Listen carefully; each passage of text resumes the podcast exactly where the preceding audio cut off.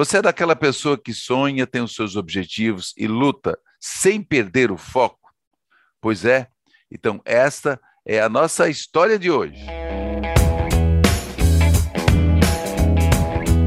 Ele é um rondoniense que sempre foi focado em seus propósitos. Atuou com muita competência na, como secretário de gestão de pessoas é, da Justiça do Trabalho de Rondônia e Acre é, e nunca perdeu de vista o seu objetivo, que era ser procurador do trabalho.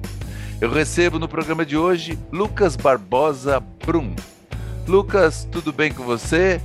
Meu ex-colega da Justiça do Trabalho e agora procurador é, da, do MPT da 14ª Região. Seja bem-vindo. Bom dia, Celso. É um prazer estar aqui com você. Me sinto sempre muito bem-vindo nessas nossos bate-bola, nessas nossas conversas sobre os mais diversos temas, certo?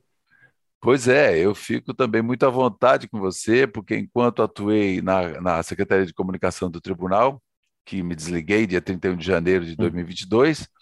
é, você sempre foi uma pessoa muito querida de todos e também muito acessível, com ideias sempre muito prestativo e eu tenho absoluta convicção de que a Procuradoria Regional do Trabalho aqui de Rondônia está ganhando um excelente procurador, não é porque eu estou na sua presença. Lucas, mas você é nascido em Rondônia, você é rondoniense de Nova Brasilândia. É, como é que é isso, um rondoniense agora ascendendo a Procuradoria? Ai, Celso, é uma história bem interessante. Só um pouquinho antes, para quem dá um pouquinho de acessibilidade na nossa conversa, só para me autodescrever rapidamente, é, eu sou um homem branco, da casa dos 30 anos, estou é, com uma camisa cinza, um óculos vermelho, um fone branco que dá uma leve bagunçada no meu cabelo e no fundo eu estou num gabinete, num, onde tem uma cômoda, uma parede branca e alguns apetrechos, uma flor, um boné e uma cafeteira, tá certo? Celso, eu sou rondoniense de coração, de crescimento. Meus pais vieram para cá do Paraná na, na década de 80 e meu pai é ex-beroniano, do Banco do Estado, né? Muito, muito, muitos colegas é, que eu trabalhei ao longo da vida conheciam meus pais porque o Beron foi um marco aqui no nosso estado. E como, como bancário, a gente rodou todo o interior de Rondônia, né? Então a gente morou por diversas cidades no interior até que quando nós viemos para Porto Velho. Quando minha mãe estava grávida de mim, eu estava morando em Cerejeiras, e como a minha irmã tinha nascido e teve problemas no parto, ela preferiu me ter no Paraná. Então eu fui nascer no Paraná por um mero acidente, mas eu estava lá, eu fui gerado em, em, em Nova Brasilândia, morei depois em Cerejeiras, morei em Pimenta Bueno, morei em Cacoal, e com sete anos eu vim para Porto Velho. E aí eu fiquei em Porto Velho a minha infância, criado no Conjunto Santo Antônio, quem, quem, quem memora essas épocas mais um pouquinho mais antiga de Porto Velho, era um bairro muito, muito bacana de se crescer, criado no meio da rua, comendo jambo e, e brincando de rouba-bandeira. E, mas na época de fazer a faculdade, eu acabei voltando para o Paraná. Ah, fui fazer a faculdade na Universidade Estadual de Maringá, que era uma cidade dos meus avós. Fiquei um pouquinho ali em Maringá, terminei a faculdade, mas por algum motivo, pela uma água do madeira que eu bebi, ou pela vontade de ficar perto dos meus pais, e até mesmo por ter identidade aqui com Porto Velho, sempre desejei retornar. É, não consegui passar no concurso do TRT 14 de primeira, passei no TRT 11 em Manaus.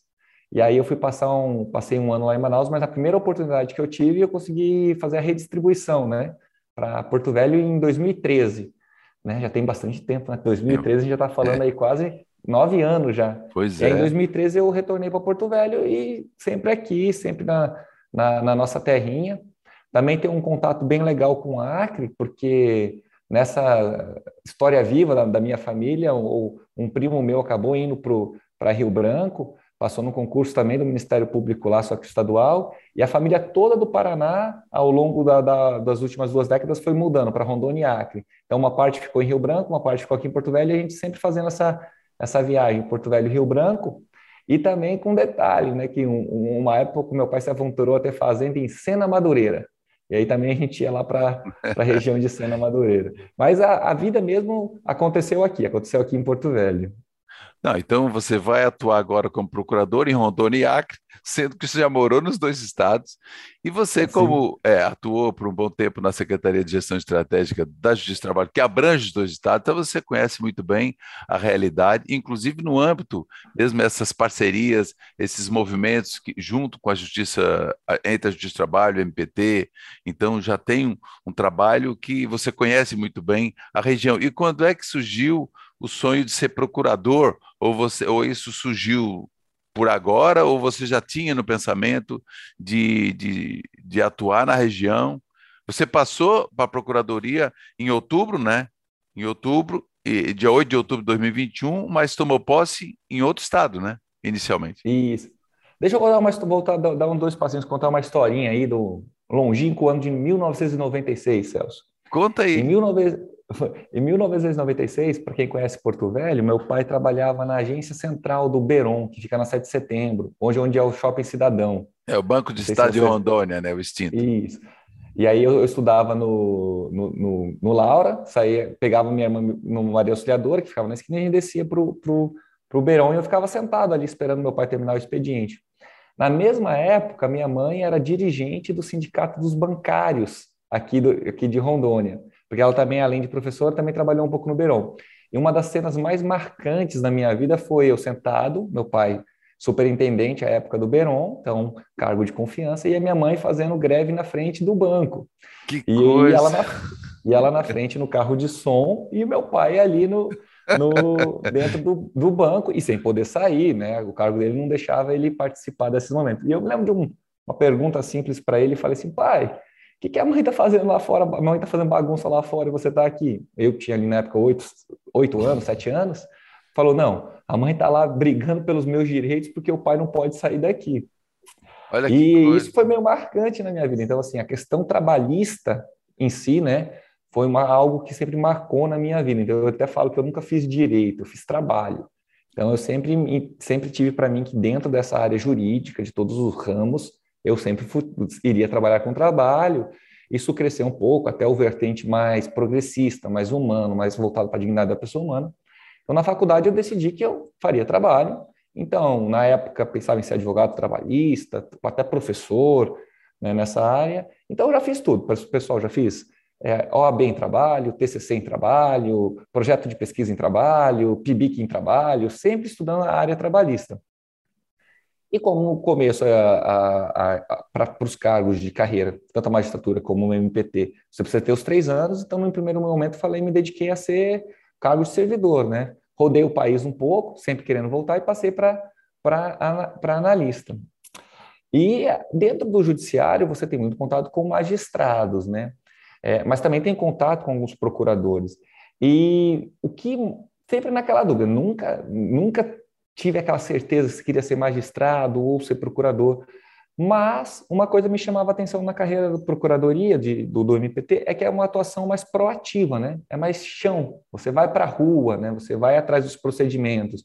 O judiciário é uma, uma função extremamente nobre mas você depende de que as demandas cheguem até você. Você trabalha com as demandas que são, é, por causa da, do princípio da inércia de jurisdição, Sim. você tem que aguardar as demandas. Na procuradoria, não, você trabalha de uma maneira mais ativa. Né? E como eu sempre tive essa ideia de trabalho, e, e trabalho, gente, é algo que permu, per, permeia todos os campos das sociedades, né? E, e, e, você brigar, lutar pelo direito do trabalho é para brigar para que as pessoas tratem pessoas como pessoas, não como coisas, né? Então, sempre teve esse, essa vontade embutida de poder tentar numa carreira um pouco mais proeminente, chegar em membro, mas sempre com muita paciência e sempre valorizando muito o, o, o, trabalho que eu fazia na época, né? Mas esse desejo de ser um trabalhista, né? Hoje a gente fala assim que a gente é um trabalhista, sim, sim. ela vem desde, desde, desde a infância, desse, desde essa vivência, um pouquinho do movimento sindical da minha mãe, vivência um pouco mais... Ah, mais uma característica que eu estudei no Colégio Dom Bosco, aqui, saudoso, hoje, hoje é. em dia não, não tem mais. E a educação salesiana é algo muito forte ainda na minha vida, né? Lá nós tínhamos um, um lema na escola que era no, o Dom Bosco, né? Falava que era formar, é, formar bons cristãos e honestos cidadãos, né? Então é. essa ideia de ser um honesto cidadão, de trabalhar em comunidade, trabalhar pelo bem social, tudo que liga, né? O, claro, respeitando todas as religiões, mas um cristianismo e, e voltado numa doutrina salesiana, ele trabalha muito em pró-sociedade. Então, tudo isso foi dentro de mim, né, se juntando para ter é, é, essa, esse segmento na vida. E aí eu vou usar até as palavras de um, de um, um ex-juiz do, do, do, nosso TRT, que, é, que participou da minha trajetória, que é o Dr. Wagson, é, ele sempre falava que era necessário se vocacionar, né? E vocacionar faz parte dessa, dessa ideia mesmo. Lucas, nós vamos a um breve intervalo, que a gente já estourou até um pouquinho o tempo. É, nós vamos a um breve intervalo e a gente volta já já. Eu estou conversando com Lucas Brum, procurador do trabalho é, do MPT da 14ª região. A gente volta em um instante.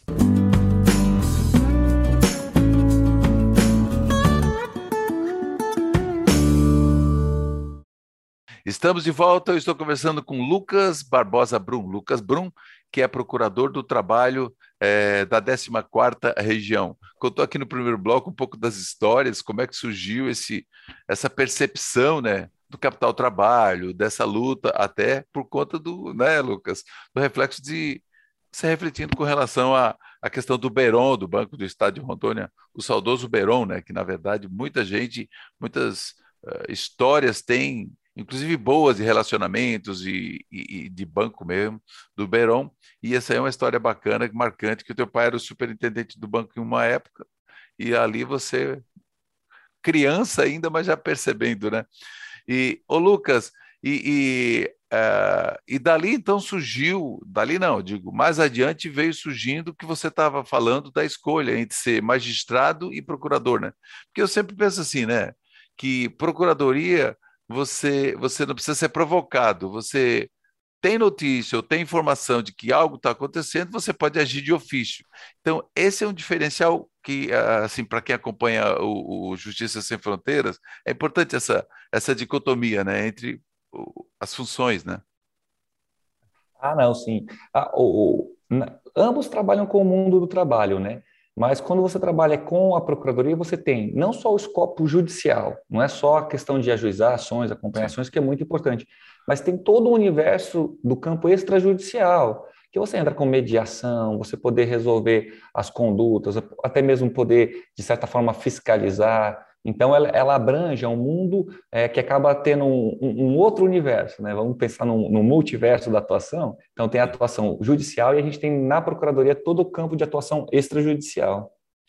Pois é. Agora, eu até gostaria, Lucas, que, já que você conhece esses, esses universos, hum. até pra, para as pessoas que acompanham aqui, que às vezes estão estudando para concurso, enfim, hum. a, a função de um magistrado e a função da procuradoria. Você já deu mais ou menos a dica aí é, de como funciona a atribuição, qual é a atribuição do procurador. Mas eu digo para fazer essa diferenciação, porque às vezes as pessoas falam, ah, não, eu estou indo lá no Ministério do Trabalho.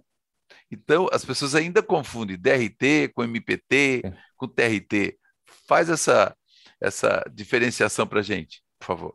É, é, é, isso é, isso é, é, bom, Celso. Quer dizer que o, o, mundo do trabalho é muito rico, né? Então, nós temos, assim, o Ministério do Trabalho hoje, ele existe, né? Tivemos alguns problemas, ele deixou de existir no começo desse, desse atual governo, mas agora existe. A função do Ministério do Trabalho é uma função pertinente ao Poder Executivo. Ele trabalha na execução de políticas públicas voltadas a, ao emprego e ao trabalho, também trabalha na fiscalização do cumprimento dessas regras. E por ser do Poder Executivo, ele tem poder de polícia. Então, ele pode aplicar multas, ele pode interditar, ele pode embargar. Essas funções são do Ministério do Trabalho. Aqui em Rondônia, nós temos a Secretaria Regional do Trabalho. Né? A, o Ministério Público do Trabalho, ele não integra nenhum dos poderes constituídos, então não faz parte do Poder Executivo, nem do Poder Judiciário, nem do Poder Legislativo. Ele trabalha como representante da sociedade em matéria de emprego e de trabalho. Então, ele vai buscar sempre uma atuação pró-sociedade, né? enquanto o Ministério do Trabalho já é uma atuação pró-governo. Então, uma atuação pró-sociedade dentro do quê? Da defesa do regime jurídico, é, dos interesses sociais indisponíveis certo? E preservando sempre a ordem jurídica. Então, essa é a atuação do Ministério Público do Trabalho. Já a Justiça do Trabalho, ela, ela é responsável pela resolução de conflitos no âmbito de trabalho. E esses conflitos podem ser levados a ela de maneira individual, pelos trabalhadores, de maneira coletiva, pelos sindicatos, e também de maneira social, pelo Ministério Público do Trabalho. É, por exemplo, o MPT ele teve um papel importantíssimo desde o começo da pandemia, né? Já entrevistei aqui, por exemplo, hum. o, o Dr. Carlos, que é o procurador-chefe, mas também a ex-procuradora-chefe Camila, Camila Holanda, teve um papel muito importante exatamente na destinação né, de multas de danos morais coletivos, exatamente para respiradores, para uma série de, de, de, de subsídios para o combate à Covid-19, né? Então, e agora a, a gente teve notícias uh, mais recentes que a, a, liberação de trabalhadores em situação análoga de escravo, também tem um papel importante por parte do MPT, né, Lucas? Sim, então, a, atuação do, do, do, MPT é sempre, como todo Ministério Público, é pró-sociedade. Então, uma atuação pró-sociedade no momento de pandemia de, deveria, com certeza, ter é, priorizado, como priorizou uma atuação pandemia. E quando a gente tem casos que aviltam sobremaneira a condição do ser humano, isso fere a sociedade. Então, o trabalho análogo de escravo é uma situação extremamente degradante. Então, ela tem uma atuação em parceria com o Ministério do Trabalho para que a gente possa ah, dar o recado de que gente se trata como gente, não como coisa. Então, os trabalhadores devem ser tratados como gente. Então, trabalhadores em condições degradantes devem ser resgatados e inseridos na sociedade sociedade, através de programas sociais, e os responsáveis pela essa degradação devem ser responsabilizados, tanto no âmbito criminal, que isso vai ficar em cargo do Ministério Público Federal, como no campo civil, que ficará em cargo do Ministério Público do Trabalho. Tá certo, nós vamos para mais um intervalo. Eu estou conversando com o Procurador do Trabalho, Lucas Brum. A gente volta em instantes.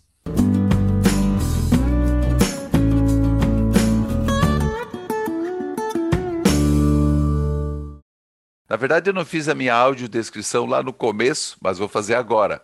Então, eu sou um homem branco, eu uso um óculos redondo, tenho, estou usando headphone, é, tenho cabelo e barbas grisalhos curtos e estou de camisa preta. Nós estamos no terceiro bloco, eu estou conversando com o procurador do trabalho, é, Lucas Barbosa Brum. Falamos um pouco já dessa, da história dele de chegar até a procuradoria, que é um trabalho maravilhoso que a Procuradoria faz, depois ele prestar um relevante trabalho para a Justiça do Trabalho como é, secretário de Gestão Estratégica do TRT. É, e agora eu deixei para esse último bloco para ele falar, Lucas, como que é esse foco, é, a determinação, como é que era a tua rotina de estudos? E o que, que você recomenda, por exemplo, para quem também está nessa luta, não só para o cargo de procuradoria, mas eu digo para algum tipo de concurso, algum tipo de, de, de meta já que você trabalhava tanto com gestão estratégica, você é a pessoa indicada para dar isso. Eu vou usar uma referência aqui muito muito pop, sabe? No, da, da, da, década de 80, eu que assisti bastante Sessão da Tarde, a referência melhor que existe para a vida é do Rock Balboa. Quando ele diz assim, no Rock Balboa 3, ele fala assim, na vida e no boxe, não importa o quão forte você bata, mas o quanto você resiste a tomar porrada.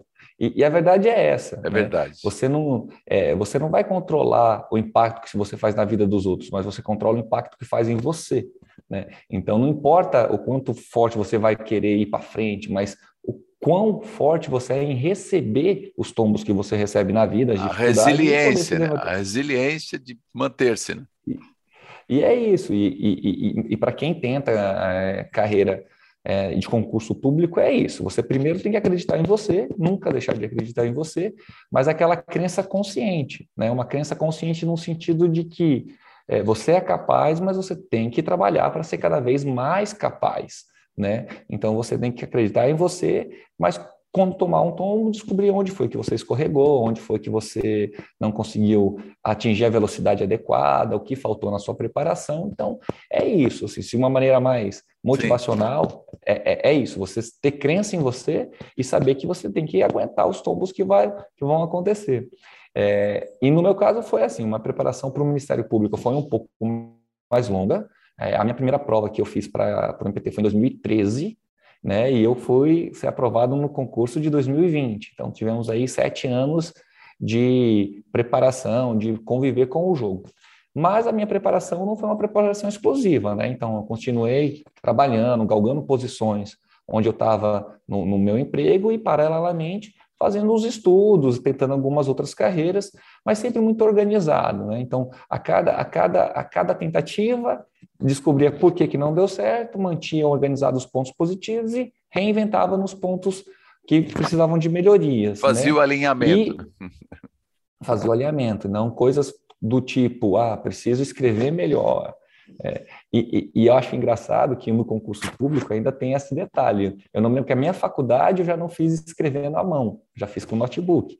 E para o concurso você precisava escrever à mão, então tive que fazer um todo um realinhamento, trabalho de, de, de, trabalho de ortografia, trabalho de grafia, trabalho de caligrafia, de ortografia para poder escrever. Então são pequenos alinhamentos que você tem que ter essa consciência. É, tentou, deu seu máximo, é, não deu certo, calma, né? Aí vou usar um pouquinho do Cortella. O Cortella sempre fala assim: faça o melhor com os meios que você tem disponíveis, até que os meios sejam melhores, para que você possa fazer melhor ainda. Essa, então, essa é uma são... máxima interessante do Cortella. É, então é, é isso, você faz, você avalia, aguenta tomar porrada, porque a vida é, é, é assim, né? E, e, e, tenta ser o mais objetivo possível. Eu tive uma grande decepção em 2017, né? Em 2017 teve dois concursos da magistratura e da procuradoria e, e eu estava realmente preparado, assim, achei que estava num, num, momento bom de estudo, mas a aprovação não veio. Então foi necessário aguentar o baque, dar uma mudada na, no, no, na, na minha mentalidade, dar uma respirada, tive que parar, fiquei um tempo sem estudar para concurso por causa dessa situação, mas quando chegou a hora, quando o edital saiu, né, voltei a trabalhar, processei Aí, o que não tinha sido. Exato, você não, mergulhou. Não, é, processei o que não tinha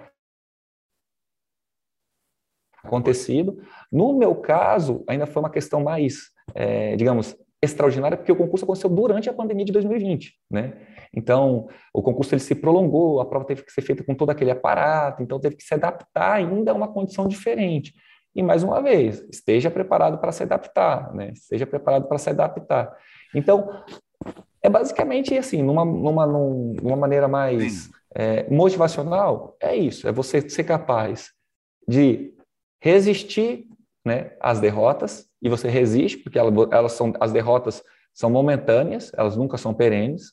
Você tem que ser capaz de se reinventar ao tempo todo, e você precisa mudar. Não, pessoas que são muito rígidas, os resultados são os mesmos, então você precisa se reinventar para conseguir ter novos resultados e, e, acreditar em você, acreditar, mas uma crença consciente, uma crença consciente de que você é capaz se você agir corretamente. Então, Olha aí. A, a, se, se fosse para dar algum, não, algum conselho, mas seriam mais ou menos nesse espectro mesmo, Celso. Pois é, Lucas, e antes de encerrar aqui, mas ah, e você ainda, quer dizer, na Secretaria de Gestão Estratégica, é, o tribunal também enfrentou uma série de, de, questões e a gestão estratégica foi muito exigida.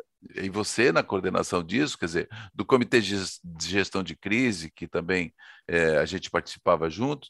Então, teve tudo isso, e em meio a isso, ainda você teve o um concurso. Então, quer dizer, foi um bolo de coisas, mas você conseguiu superar. Lucas, eu quero agradecer aqui a sua participação e as tuas considerações finais. Você pode complementar o que você ia falando aí. Não, só para. É, eu acho legal pra, também ter mais um detalhe, né? Você precisa sempre ter suporte, e esse suporte são pessoas. Então, quando você trabalha com sonho, você tem que ter gente junto com você. Profissionalmente, é, no meu caso, eu tinha uma equipe fantástica, trabalhava numa equipe fantástica que soube me dar o aporte no momento que eu precisava estar menos presente e conseguiu lidar com as tarefas que nós tínhamos no dia a dia. Então, era uma equipe muito motivada, que que estavam ao meu redor, né?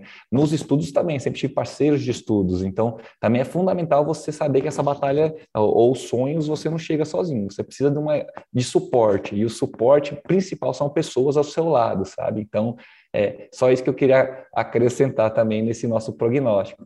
Mas é isso, Celso, é, é agradecer o contato com você. Tivemos ao longo desses anos momentos muito bacanas, discussões muito ricas, alguns momentos um pouquinho mais chatos, mas a gente soube lidar bem também. sim, sim. Né? Também queria desejar aqui uma sorte, não, te, te desejo consciência, consciência nessa sua nova empreitada. E para os nossos ouvintes, para quem está acompanhando nosso, nesse nosso bate-papo, é isso, gente. Eu acho que a vida ela é feita para ser vivida e sonhos para ser perseguidos até serem alcançados. Não, não, não tem outra opção. Se você entende que isso, que algo é realmente importante para você, que algo vai ser necessário para que você seja completo, né? Não, não, não tem meio termo, não tem meio termo. Vá atrás, é, aprenda com os erros e não desista, não desista. A vida é longa, a vida é longa. A gente acha que é curta, mas a vida é longa. Dá para a gente tentar bastante, dá para a gente tentar de maneiras diferentes. Então, é, é isso, é isso. Só, só deixe de perseguir quando você entender que aquilo não é seu. Se o sonho não é seu, se é de uma outra pessoa, se é de um outro contexto, tudo bem. Aí vale a pena dizer, não, isso não é meu. Mas se você tiver certeza que ele é teu, que ele é algo ímpeto de seu mesmo, é, não, não existe outra opção. Não existe outra opção.